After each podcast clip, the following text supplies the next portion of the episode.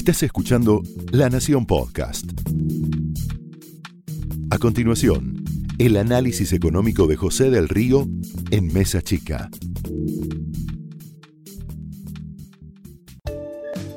Muy buenas noches, bienvenidos a Mesa Chica. Fíjense este giganto reloj eh, que pone nuestra producción. Dice 11 días, 9 horas, 58 minutos, 36 segundos para las pasos. Se vive en días de intensidad electoral muy, pero muy fuerte y vamos a hablar con María Eugenia Vidal. María Eugenia es quien tiene hoy la mejor imagen a nivel nacional, a nivel política y también una disputa muy, pero muy complicada en la provincia. Bienvenida, María Eugenia, gracias, gracias por venir. José. Bueno, te toca competir en uno de los territorios más, más complejos, que es con una contienda con Axel Kicillof, donde están palmo a palmo. ¿Cómo te preparas para, para la primera prueba? Yo siento que en campaña no debería haber tanta diferencia con el resto del gobierno a lo largo de tres años y medio. No, no siento que la gente te vote por lo que haces tres meses antes. Para mí recorrer, escuchar, ir a la casa de la gente, ir a las escuelas, a los hospitales, forma parte de mi trabajo cotidiano. Cuando lo hago no siento que estoy en campaña, lo hice ya, recorrí tres veces la provincia eh, en cada uno de sus 135 municipios en estos años y forma parte de mi trabajo, ¿no? Eh, tal vez lo diferente es poder contarle a los bonaerenses por qué quiero seguir siendo gobernadora en los próximos cuatro años y qué es lo que sueño para esta provincia. Las encuestas eh, marcan que en abstracto vos estás por encima de Kisilov cuando mirás provincia puramente. Y cuando mirás a nivel nacional, que el impacto de, de la presidenciable te pega en contra en el distrito. Eh, ¿Qué análisis haces de eso? Bueno, creo que las decisiones más difíciles la, las tuvo que tomar Mauricio en estos años. Yo muchas veces le digo a los bonaerenses, cuando me dicen que hemos sido valientes en dar peleas contra el narcotráfico, contra el juego, contra la policía corrupta, muchas veces les digo que Mauricio fue más valiente que nosotros, porque todos esos malos eran malos conocidos por todos los bonaerenses. Lo que faltaba era que viniera un equipo dispuesto a enfrentarlos. Ahora, Mauricio tomó decisiones muy valientes para mejorar el futuro de la Argentina, sabiendo que en el corto plazo iban a ser muy costosas para él desde lo político y para todos los argentinos, ¿no? Pero que tenía que trabajar desde lo profundo. Y bueno, y esas decisiones lo fueron. Los bonaerenses le pusimos mucho al cuerpo en estos años, costó mucho, como costó mucho todo lo que nos pasó, y, y sin duda, seguramente él se lleva esa carga adicional. María Eugenia, cuando uno mira también la imagen del presidente, está por debajo de tu imagen eh, a nivel encuestas. Eh, ¿Vos crees que está vinculado también con esto en la intención de voto? Digamos que es, por un lado, lo que decías, que le pesó más la, contienda general? Las encuestas siempre son una foto, ¿no? Y si bien todos los políticos la leemos, lo importante es el poder que tiene la gente el día que va a votar, que ahora es este próximo 11 de agosto, donde va a estar solo en el cuarto oscuro y tiene la oportunidad de expresarse. Más allá de que, de que mucha gente ha, puesto en cuestión la paso, yo creo que es una gran oportunidad para ir a decir lo que pensamos, todos, ¿no? Por eso es importante que vayamos a votar. Y creo que, la verdad, yo siento que somos un equipo, porque en estos años yo no podría haber dado las peleas que di si no hubiera sabido que tenía el respaldo de Mauricio, de la misma manera que no podríamos haber hecho las obras que hicimos si no hubiéramos podido ir al Banco Mundial, al Banco Interamericano y pedir créditos con tasas muy bajas para hacer obras que hacía décadas que pedía la provincia y que no se habían hecho y partiendo de una provincia quebrada, que cuando yo llegué no podía pagar sueldos. Fue gracias a la ayuda del gobierno nacional, después a que nos devolvió el fondo del conurbano, gracias a que nos abrió las puertas de, bancos internacionales, que pudimos empezar a hacer obras que hacía 30, 40 años que se estaban esperando. ¿Por qué crees que la provincia, digamos, cuando, cuando uno mira la, la imagen de Cristina Fernández de Kirchner y también la de Axel Kicillof, pese a los últimos 28 años, sigue midiendo tanto? Bueno, porque creo que uno tiende a mirar lo que le pasó en el, en el corto plazo, ¿no? Y, y, como yo digo, soy consciente porque recorro los barrios todos los días de las dificultades que han tenido las pymes, los comercios, muchos bonaerenses para llegar a fin de mes, el efecto y el impacto de la inflación sobre los alimentos en el último año, que fue muy fuerte cada vez que vamos al supermercado para llenar la heladera. Y, yo no soy, no estoy ausente de esa realidad y como no estoy ausente, por eso el 50% de descuento de, de alimentos en el Banco Provincia, por eso congelamos las tarifas con Mauricio hace unos meses, por eso el ahora 12, por eso los créditos del ANSES, porque entendimos esa realidad, hicimos todo lo que estaba a nuestro alcance para acompañarla, pero también entendemos que esto forma parte de un proceso que estamos empezando a dejar atrás. Ya son tres meses con baja de inflación, en una inflación que no nos conforma todavía, pero que empieza a mostrar una caída y eso nos trae tranquilidad a todos, porque la inflación es el peor impuesto que podemos pagar.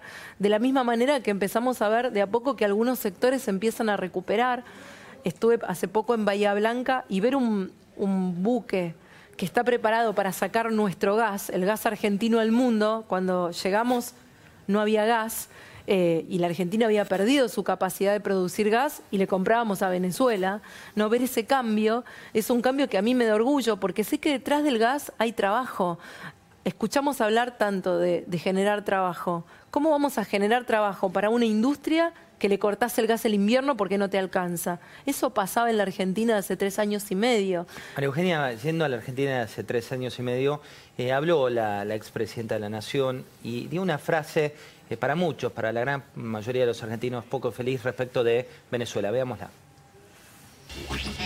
Si producimos eh, alimentos para 400 millones de personas, no podemos tener argentinos con problemas de hambre. Y vos fíjate que no lo digo yo, lo dice la FAO, que en el 2014 había sacado aquel informe de que Argentina había llegado entre los países de hambre cero y que ahora estaban con problemas alimentarios. Fíjate, nos marca a Guatemala, a Venezuela y a nosotros, Argentina, Venezuela y Argentina ¿Se acuerdan que si nosotros seguíamos nos íbamos a aparecer a Venezuela? Bueno, sorry.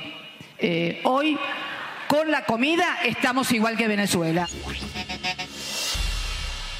Creo que las mejores respuestas a esto las dieron los venezolanos que viven hoy en Argentina, que tuvieron que irse con dolor de su país porque hacían 12 horas de cola para obtener un alimento, porque en muchos casos tuvieron que dejar su familia para mandarles plata porque tienen un salario básico de 7 dólares y con eso no pueden comprar ni un litro de leche.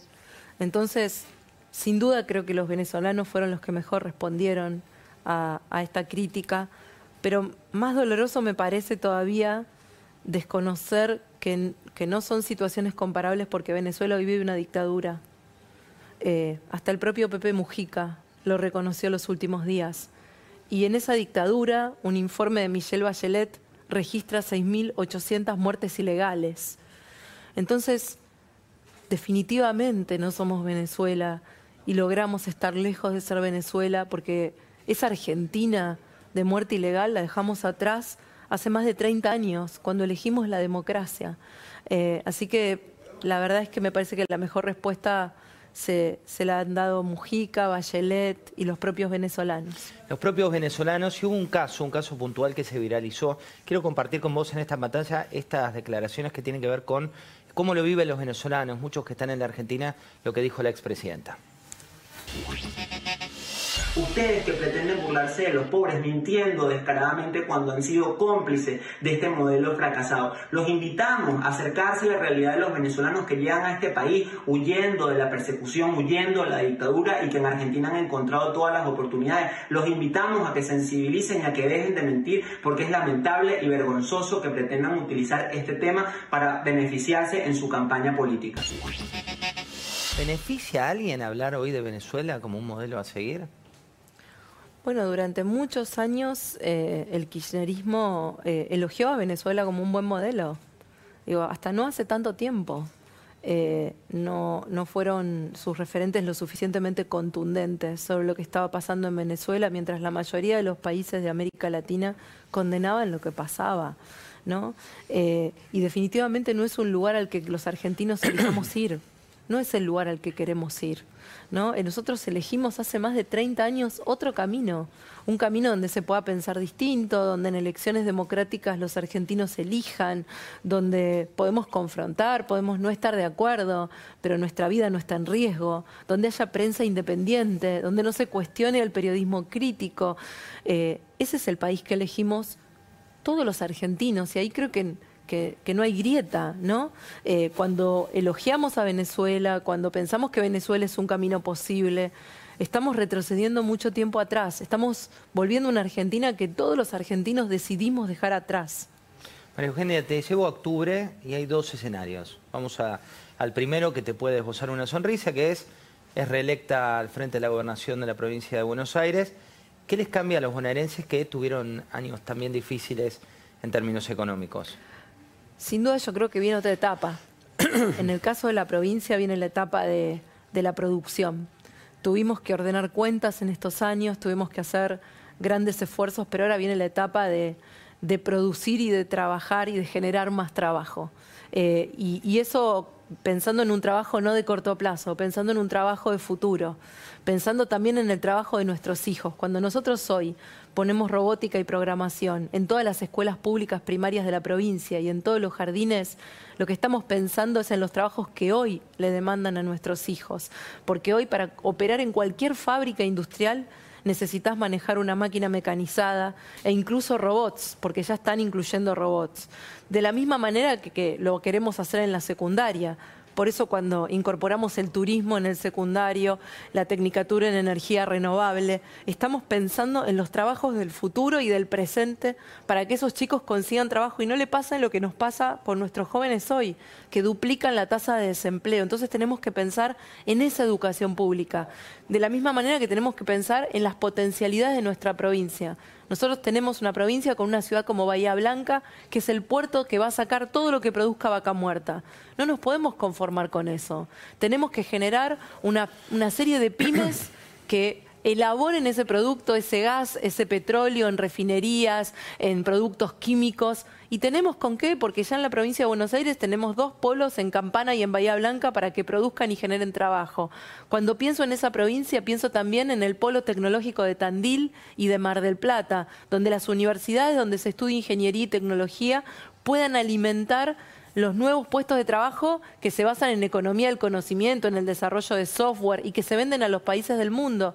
Pienso en este acuerdo que hizo Mauricio con la Unión Europea y en que se abran nuevos frigoríficos como se están abriendo en Mar del Plata, en La Plata. ¿Por qué? Porque esos son puestos de trabajo para venderle carne a los países de nuestros abuelos, para venderle miel, para venderle productos químicos. Ayer estuve en una pyme que se llama El Gabo en Malvinas, y hablábamos de eso, ¿no? Ellos ya exportan a 35 países.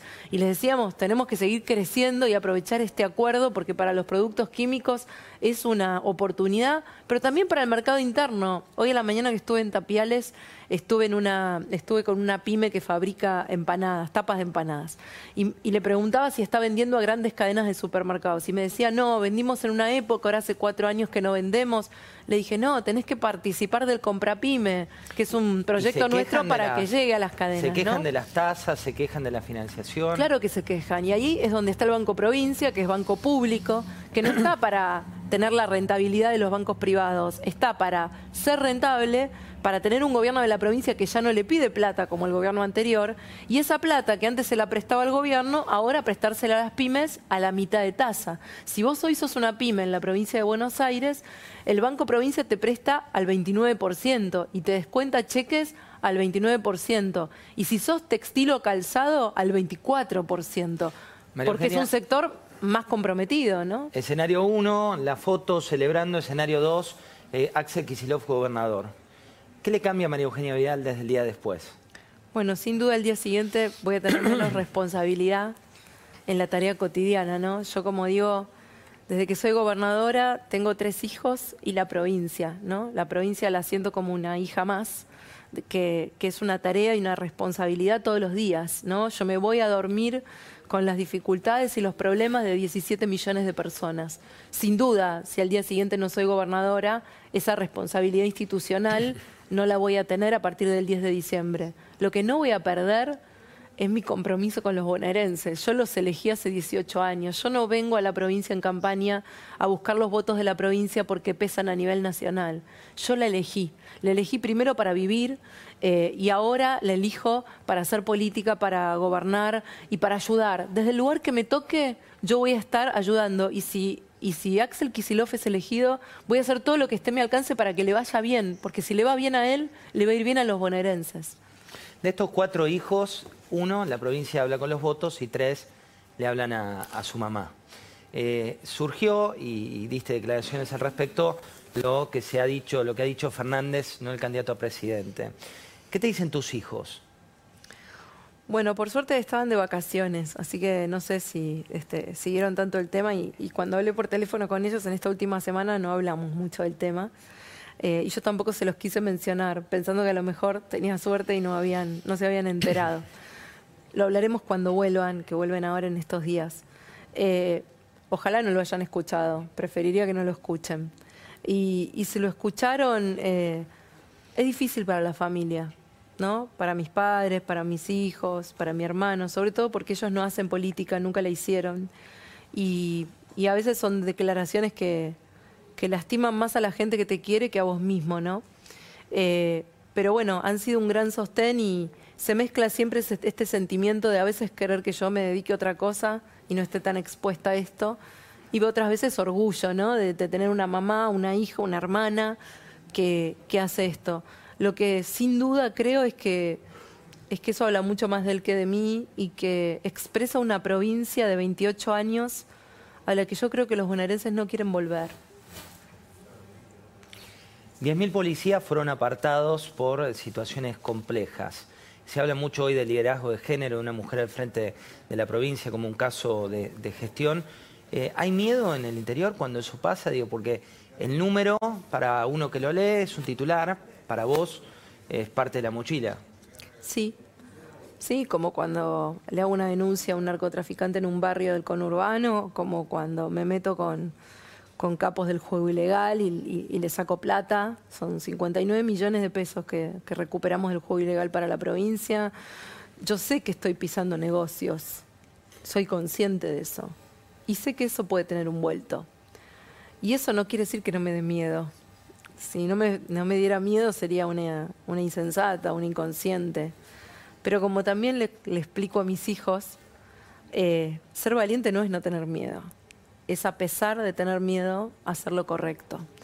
Y a mí los bonaerenses me dieron un voto muy valiente en el 2015, sin tener un solo intendente, siendo una mujer por primera vez gobernando la provincia, sin venir del sistema que había gobernado la provincia durante 28 años, hicieron un voto de mucha valentía. Y en ese voto valiente, yo aquel día que gané la elección les dije, yo escuché ese voto. Y lo escuché porque la había recorrido la provincia entera yo sabía que querían que diera estas peleas. No me habían votado para que me quede en un lugar cómodo o para que mire para otro lado. Para eso hubieran votado otra lista, no a mí. Y, yo siento que estoy acá para dar las peleas incómodas porque son las que ellos necesitan que dé. María Eugenia, cuando uno mira la historia de 2015, el corte de boleta fue récord para la historia desde la vuelta a la democracia. Eh, ¿Crees que puede darse un escenario similar?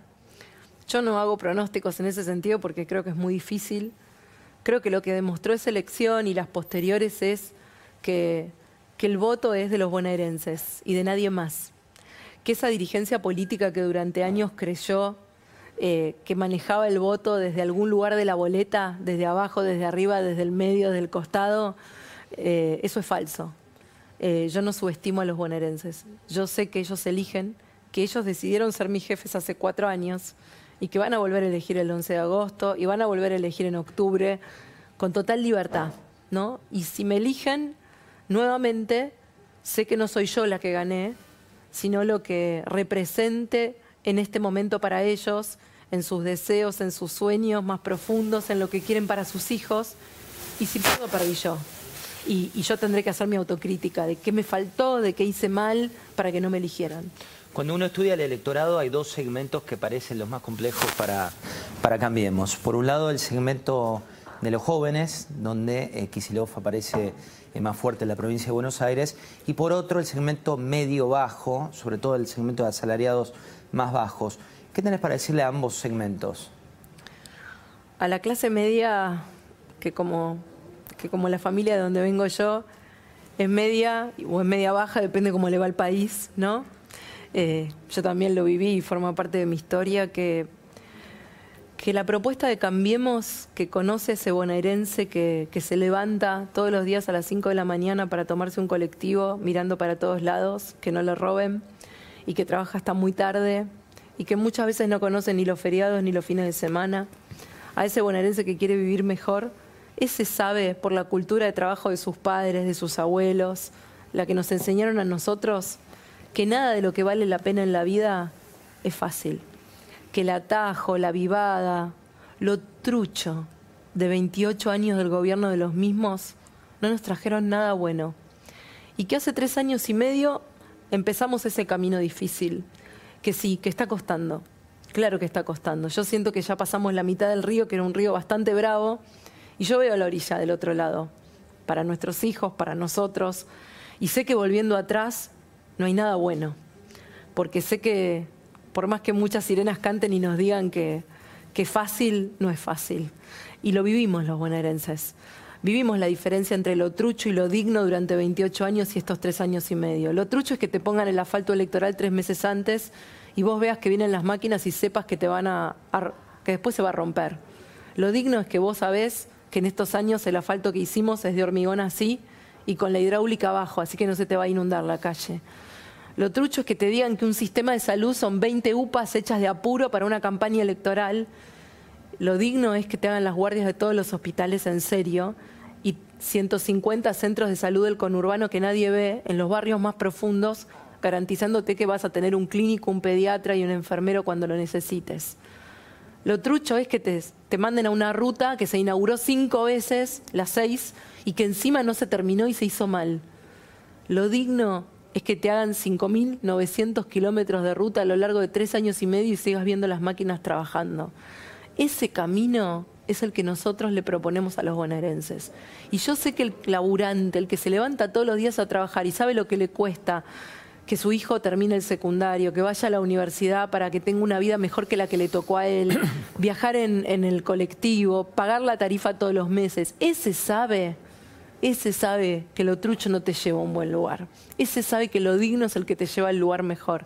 Y para los jóvenes, que, van a ser los que definan en la provincia el día de mañana, porque nosotros les vamos a dejar la posta a ellos, que esa provincia que ellos sueñan gobernar, en la que ellos sueñan desarrollarse, trabajar, tener hijos o no, eh, a esos jóvenes también, que, que, miren a sus padres, que miren esa historia, que miren que esa historia de esfuerzo, de trabajo, es la que de verdad los va a llevar a un lugar mejor y que sepan que, que lo que a mí más me preocupa es que puedan elegir. Y para poder elegir tienen que tener una buena educación pública que los prepare para el trabajo que les van a pedir y un trabajo que les dé libertad. María Eugenia, yendo a la educación pública, hubo como dos etapas eh, dentro de tu mandato. Eh, por un lado, una primera etapa donde muchos bonaerenses, la mayoría, celebraban la batalla que se daba contra un gremialista en particular. Otra etapa donde esa lucha se hizo eh, tan fuerte de ambas partes que ya les preocupaba más que los chicos vuelvan al colegio por, por los inconvenientes que generan. ¿Cómo sigue esa novela? Primero creo que, esa primera etapa sirvió mucho, ¿no? Sobre todo como mensaje a los docentes de que no da lo mismo todo. No da lo mismo ser un docente que los he conocido como nadie en Villa Jardín, este, que es una directora increíble de una escuela primaria, que sé que ha ido a trabajar enferma y que me ha, me ha dicho, yo no le puedo fallar a mis chicos, yo no puedo no estar en la escuela, que no es lo mismo ese docente que el docente que va a un psiquiatra que firma 200 licencias psiquiátricas en un día. ¿No? Que por suerte son la minoría, pero que hacía falta un sistema que dijera no es lo mismo ese que se esfuerza y trabaja y le pone el cuerpo que el que se abusa del sistema. Eh, pero por otro lado, ese conflicto, sobre todo el año pasado, que se extendió durante mucho tiempo, fue un error, tanto nuestro como de los dirigentes gremiales. Fue un error, porque dejó a muchos chicos sin días de clase, a muchos docentes sin saber cuándo iban a ganar. Por eso yo en el primero de marzo pedí, pedí perdón a los docentes, porque terminaron siendo el eje de un conflicto que no era con ellos, era con muchos dirigentes gremiales eh, que creo que los utilizaron y, que, y que llevaron mucho más allá una pelea que no debió haber llegado tan lejos. Eh, y yo como, como gobernante puedo fallar, me puedo equivocar. Y lo bueno es importante cuando uno se equivoca pedir perdón pedir perdón, porque como te decía antes, todas las noches me voy a dormir con 17 millones de bonaerenses de responsabilidad. Y mis decisiones afectan a muchas personas, las decisiones de este equipo afectan a millones de personas. ¿Cuál fue la decisión más, más difícil que tuviste que tomar en estos tres años y pico? Bueno, sin duda, la decisión más difícil fue la de dejar mi casa. Desde lo personal, esa fue la más difícil dejar mi casa, mi barrio, el lugar donde yo había vivido, que además esa casa era muy importante para mí porque fue mi primer vivienda, que la pude conseguir con un crédito, con mucho esfuerzo, mucho trabajo de muchos años, y, dejar mi casa y venderla para irme a vivir a esta base por, las, la seguridad de mis hijos más que la mía personal, porque yo necesitaba poder irme a trabajar tranquila, sabiendo que podía dar estas peleas, pero mis hijos estaban en un lugar seguro. Esa fue la decisión más difícil. Después, las decisiones de pelear contra muchas mafias que estaban enquistadas se dieron naturalmente, porque eran parte de mi compromiso con los bonaerenses, ¿no? Pero desde lo personal la decisión más dura fue esa. Hablando de, la campaña y hablando de la elección, eh, Kisilov salió hoy en varios medios y esta es una de las frases que habla directamente de vos que me gustaría eh, tu opinión al respecto. Las prioridades que el gobierno de ahora no tiene en cuenta y son nuestras prioridades se pueden atender muchísimo. Alimentación es algo que tiene que hacer la gobernadora. ¿Por qué no lo hace la gobernadora? Porque si lo hiciera estaría de alguna manera denunciando o concediendo o aceptando el gran desastre que hay a nivel de, problemas hoy alimentarios en la provincia. A mí me parece que el, debate político, sobre todo en, en, un tiempo donde la sociedad y los bonaerenses seguramente están tan descreídos de la política, ¿no? Nos escuchan hablar y, y nos escuchan criticarnos. Yo prefiero hablar de hechos, no tanto de teoría, de qué nace qué, ¿no? En los hechos, cuando yo llegué a la provincia de Buenos Aires, no solamente no se sabía cuánto hambre había en la provincia de Buenos Aires porque el INDEC estaba intervenido y no daba una sola estadística cierta. O sea, la pobreza y la indigencia se ponían abajo de la alfombra. Se avergonzaban de la pobreza y la indigencia que había. Esa provincia a la que yo llegué tenía la ventanilla de los programas alimentarios provinciales cerrada desde el año 2011. O sea, durante cuatro años no inscribieron a una sola persona que lo necesitara. Pero aún peor, aquellos que ya recibían el programa nunca habían recibido una actualización por inflación en esos cuatro años. Y aún peor, los que recibían el programa hacía seis meses que no cobraban, que no cobraban una tarjeta para comprar comida todos los meses. Estoy hablando de 300.000 familias bonaerenses que hacía seis meses, mientras había campaña electoral, que no cobraban su programa alimentario. Hoy ese programa alimentario que se llama Plan Más Vida está abierto en todas las ventanillas municipales. Cualquier bonaerense que hoy se sienta en dificultad puede acercarse a la ventanilla de su municipio y pedirlo porque no hay límite. Cualquiera que necesite ayuda en su municipio la puede tramitar. Yo personalmente, el año pasado, desde mayo, cuando se inició la crisis, me reuní con todos los intendentes del conurbano de todos los partidos políticos, con todos los obispos el año pasado y nuevamente este año, ya tres veces, con todos los pastores evangélicos, con todas las organizaciones pequeñas de la sociedad civil que fuimos detectando y los comedores y los lugares en los barrios del conurbano más profundo, y les dije, no hay límite para pedir asistencia alimentaria al gobierno provincial y lo pueden consultar con todos los intendentes, que no me van a dejar mentir. Entonces, yo no niego que puede haber situaciones complejas.